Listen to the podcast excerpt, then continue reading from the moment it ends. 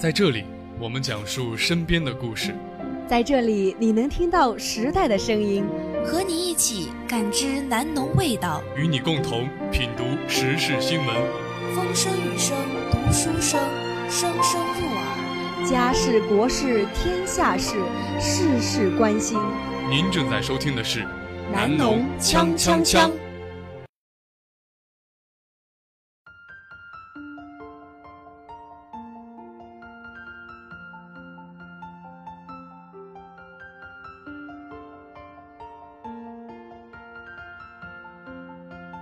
Hello，大家好，欢迎收听本期的南农锵锵锵，我是小波大北，我是小波青汁。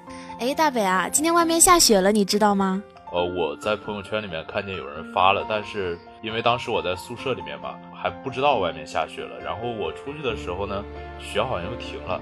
哎，确实是，今天两点多的时候下了一场雪，但是呢，那个雪特别的小。我最先开始的时候也是是在朋友圈知道的，然后我身边的朋友就有人说呀，这个朋友圈的这个雪呀下的比这个真实的雪还大，因为一下雪就哪怕只飘了一点点，就看到所有的人都在发朋友圈记录这一个美好的时刻。那我又听说了，就是每一年下初雪的时候呢，一定要跟自己爱的人表白。那我记得大北你好像是有女朋友的吧？哦，是啊。哎，这个算是在我们节目中第一次向听众朋友公布恋情，是吧？那你有没有跟你的女朋友表白呢？嗯，这不是这个录完节目之后就要见面了吗？嗯，打算录完节目之后再说吧。哇，大北真的是很浪漫啊！这就预示着冬天真正的已经到来了。那像现在我们出门的话，就再也不能直接就是很潇洒的玩手机了，因为这个天真的非常冻手。我今天下午去北门的时候。我一路边走边玩手机，真的特别特别的冷，所以呢，在这儿也想跟听众朋友们说，你们出门的时候一定要做好这个防冻措施，千万不要到了冬天之后手冻得跟胡萝卜一样。没错，大家也应该把这个柜子里面的这个棉衣啊，还有秋裤啊，都拿出来穿起来了，不要为了这个一时的这个潇洒呀，或者是说漂亮啊，然后让自己感冒了，这样就得不偿失了。没错，那么自己的宿舍里面有这个围巾呀、帽子的也可以戴起来了，因为保护这个脖子和这个头部也是非常重要的。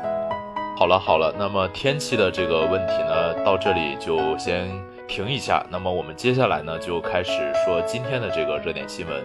在十一月三十号的时候呢，大北在朋友圈里面看见过一个寻人启事。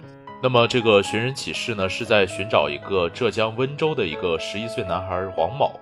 那么在十一月三十日晚十八时许呢，黄某刚刚放学回家的时候呢，在回家的路上走失了，然后他的妈妈也是非常的着急，就是发了一个这个寻人启事去找他的儿子，然后呢，并且呢，在晚上的时候呢，到当地的这个派出所虚假报警求助。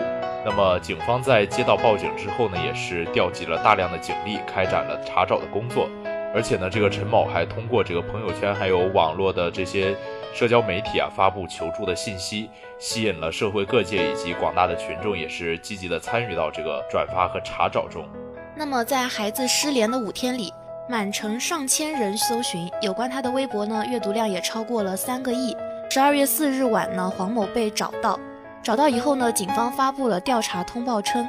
这件事情呢，是男孩的母亲陈某因与在外经商的丈夫存在感情纠纷，为测试其丈夫对其及其儿子是否关心重视，蓄意策划制造了该起虚假的警情。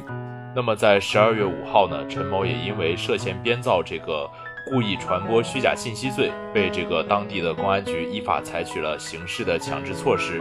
那么当地的这个检察院呢，也派这个侦查部的检察官呢，赴市公安局提前介入该案，引导查取相关的证据。原来啊，事情是这样的：十一月三十日晚十八时许，陈某与已经放学回家途中的儿子黄某取得联系后，在虹桥镇沙河路附近碰面。陈某嘱咐黄某，按照他的安排，待在其事先准备好的四轮电瓶车内，不要下车回家。并把车钥匙和事先准备好的食物交给黄某。在安排好黄某后，陈某于当晚就去了警局报警。那么在期间呢，陈某也将藏匿着黄某的这个四轮电瓶车呢，多次转移了停放的地点。最后呢，将其儿子黄某转移至城东街道的云岭村，直至黄某被警方找回。鉴于陈某蓄意隐藏其儿子黄某，并且到公安机关虚假报警，而且在这个各方的查找期间呢，继续假装配合搜寻，那么其行为已经严重透支了社会诚信和良知，也是消耗了大量的公共资源，扰乱了社会的秩序，已经涉嫌故意传播虚假信息罪。公安机关呢，也将依法追究其刑事责任。那么从这件事情上，我们可以看出。孩子平安无事，让所有关心他的人都放下了悬着的心。从这点上讲，并不坏。但是在这件事件中，孩子的母亲是自私的。她不但拿孩子作为筹码，借此来试探她老公，在公众极度关注、各方力量参与救援的情况下，为达到自己的目的隐瞒欺骗。这不仅浪费了大量的公共资源，更是对各方善意践踏。这种行为必须得到社会和法律的惩罚。那么这件事情呢，不仅仅是在现实中，而且在网络中呢，也引起到了非常高的关注度。这条寻人信息的传播量呢，已经达到了上千万次。那么就这个志愿者发布的信息称呢，他们已经接到了上万个来自这个全球各地的电话，志愿者们二十四小时都在接电话，而且生怕漏掉任何一条有用的线索。那么。这些电话呢，不仅有这个国内的电话，而且还有国外的各大国家的温州人打来的电话，基本上呢都是询问事情的进展。可见呢，大家也是十分的牵挂这个孩子。而且记者根据这个母亲的，包括这个还有其他的一些寻人账号的这个新浪微博查找，发现呢，在微博话题榜上，关于温州十一岁男孩失联的话题有十三点九万条讨论，三点二亿的阅读量。那么有十多条寻找黄某的微博视频点击量超过一百万，那么最多的一条呢，甚至达到了一千九百五十万。后来啊，有这个搜救队员，他们说，在接到他母亲报警电话之后呢，他们并没有发现这个他母亲存在什么异常情况。有搜救队员又称，陈某在跟他们联系求助时，表情非常的痛苦，而且在寻找的这整个过程中，也是表现得非常急切的想找到自己的孩子。事后回想起来，也没有任何可以让人生疑的地方。那么在搜救结束之后，而且真相大白之后呢，陈某的家人呢也表示，这件事呢真的是非常对不起大家，让这么多人耗费大量的人力和物力来忙碌了这么多天。虽然说这件事呢是一个属于虚假传播的一条消息，但是呢，在警方找到孩子，并且确认其人身安全和基本健康之后呢。也是对全社会的各界的重视、关心和支持，还有各方的无私奉献，表示了崇高的敬意。我真的很难去想象，一个母亲怎么可以去做这样的事情？她怎么可以把自己的孩子当成筹码？她在做这件事情的时候，她让孩子放学之后不要回家。她有没有想过这几天她孩子会不会存在一些什么别的危险？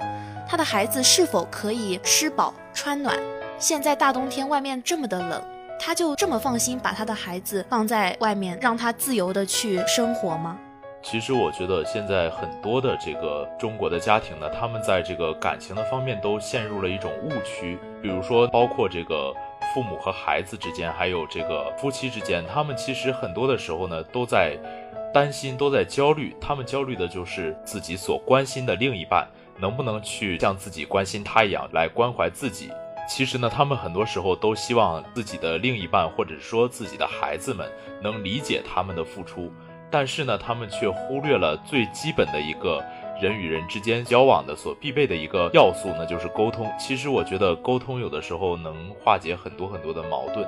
但是呢，他们总是觉得自己不想说，然后又希望对方能够懂。我觉得这个才是这么多事情发生的这个误区之一。嗯，而且啊，有的时候我觉得父母之间的一些感情问题，或者是存在的一些其他的什么问题，完全没有必要去牵扯到孩子，因为我们父母都是成年人，都是成熟的人，完全可以去寻找更加成熟、更加理智的方法去解决问题。而不要去采取一些非常荒唐的行为。没错，其实呢，这个也反映出来一种，就是说当下这个我们不光是和生活中和其他人，就算和家人之间也缺乏沟通和交流的这样的一个现状。其实呢，虽然说我们平时呢可能会这个包括学习啊，或者是说生活中的其他一些事情啊，会把我们搞得说有的时候会很忙，但是呢，我觉得我们还是应该每天都抽出一些时间，多跟家人沟通和交流。只有这样呢，才能维系家庭的这种感情。没错，虽然呢这件事情陈某的行为多少会让人有些寒心，但是呢，那些志愿者也说了，这个并不会影响他们继续帮助那些真正需要被帮助的人。好的，那说完了这件事情呢，我们来聊一点开心的话题。马上呢就要到双十二了，大北啊，你有没有摩拳擦掌、跃跃欲试，准备在双十二来临之际呢大购物一番？我暂时还没有这个想法。啊，你怎么能没有这种想法呢？那我就要告诉你，你得赶紧把这个想法安排上。为什么这么说呢？因为马上呀，从二零一九年一月一日起。电商法就马上要实行了，个体户呢可将网店登记为经营场所，而且呀，所有的淘宝店和一些个体户呢也要依法去办理市场主体登记。那这样一来呢，可能原来存在的很多价格优惠就消失了。没错，根据这个市场监管总局日前发布的文件呢，电商法第十条、第十一条明确规定了，电子商务经营者包括从事网络销售商品。或者是提供服务经营活动的自然人、法人和非法人组织，应当依法办理市场登记，也应当依法履行纳税义务，并且依法享受税收的优惠。那么，电商经营者如果申请登记为个体工商户呢，可将网店作为经营场所进行登记。与此同时呢，该条法律也规定了几种免于登记的例外情形，还将进一步细化。那么，按照上述的法律呢，电商卖家应该缴税，电商平台呢也应该配合提供数据。这也意味着，在工商登记与税务的双重监管下，以自然人开设的网店从事网络销售的电商避税时代即将终结。这些店铺呢，固有的价格优势也将随之的缩水。就此而言呢，以低价为主要竞争力的高流量店铺，今后也会遇到比较大的挑战。没错，但是呢，这样呢，也是给这个众多的实体店呢开了一条活路。因为啊，其实我觉得呢，我平时的买这些衣服啊，或者是其他的呢，其实很少去实体店里面买的。因为我觉得，比如说你找一些代购啊，或者是说去一些淘宝上面的店铺啊，会比这个实体店要便宜很多，在质量相同的情况下。比如说，可能是你这件东西官网上面卖八百块钱，但是呢，你找代购呢，可能只要五百块钱，这样呢就会省下一笔不小的钱。没错，所以呀，要抓住二零一八年的最后一个购物狂欢节，好好的囤一点日常需要的东西。虽然说鼓励大家去消费，但是呢，在消费的同时也要注意理性消费。那么本期的节目呢，到这里也要接近尾声了。我是小波大北。我是小波青汁，我们下期同一时间再见，拜拜。